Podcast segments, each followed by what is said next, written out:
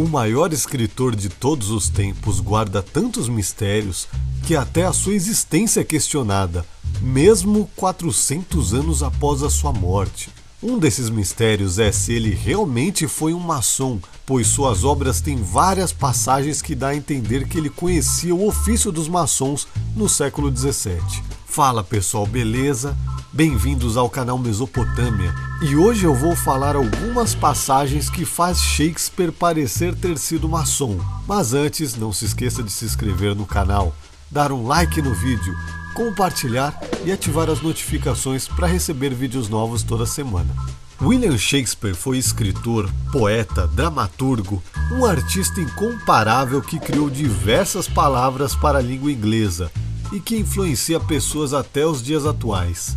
Acredito que seja difícil alguém não ter ouvido falar sobre ele, mas se você já assistiu algum filme ou leu algo sobre Romeu e Julieta, tá aí uma obra dele que você conhece. Nascido em 1564 na Inglaterra, as lendas sobre a sua não existência vêm de muitas faltas de registros. Algumas especulações sobre fazer parte de uma família pobre e analfabeta, contradizendo muito a sua posição social e até diferentes formas de assinatura em suas obras, é o que dá um reforço para esses mitos. Vamos manter a posição que ele existiu, já que a maior dúvida é se ele realmente foi um maçom aqui.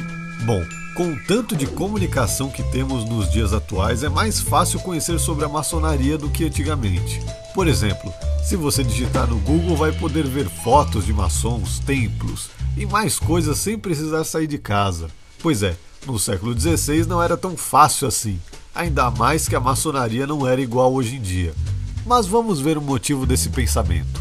Há muitas coincidências sobre algumas passagens que, se fosse qualquer pessoa escrevendo hoje em dia, com certeza afirmaríamos que seria um maçom. Por exemplo, em uma dedicatória aos condes de Pembroke e Montgomery, ele escreveu: To the most noble and incomparable pair of brethren.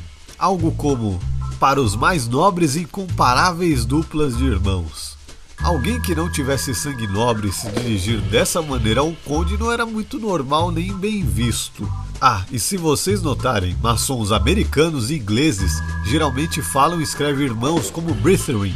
Na peça Henrique V, há alguns diálogos meio suspeitos. Por exemplo, The Signing Masons Building Roofs of Gold, algo como os cantantes construtores maçons constroem telhados de ouro, ou I will visit the lodge. Eu vou te visitar na loja. Em Júlio César, ele escreveu: Where is thy lesser apron and thy rule? Onde está o teu avental de couro e a tua régua? Que a gente sabe que são ornamentos maçônicos. Personagens em Hamlet como Rosencrantz ou Guildenstern algo que soa como Rosa Cruz e outra palavra relacionada como guilda, onde os pedreiros trabalhavam. Também existe referência em cenas que se comparam com algumas cerimônias e partes históricas da maçonaria, com personagens escoceses da linhagem Stuart, que deram origem ao rito escocês praticado no Brasil, e algumas outras coisas que só um iniciado entenderia a referência.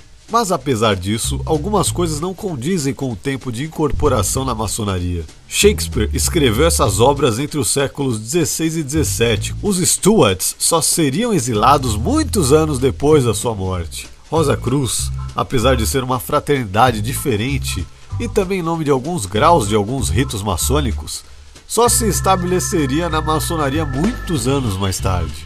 Mas as referências sobre aventais, ferramentas dos maçons, e algumas outras coisas deixa com algumas dúvidas. Ou ele era um maçom, ou conhecia bem sobre essa fraternidade ainda operativa, ou suas obras serviram de grande influência para a construção da maçonaria moderna.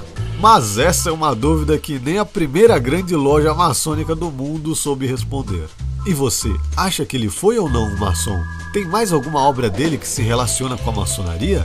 Deixe aqui nos comentários. Não se esqueça de compartilhar o vídeo com o máximo de pessoas para levar o conhecimento a todos. Até a próxima, um abraço!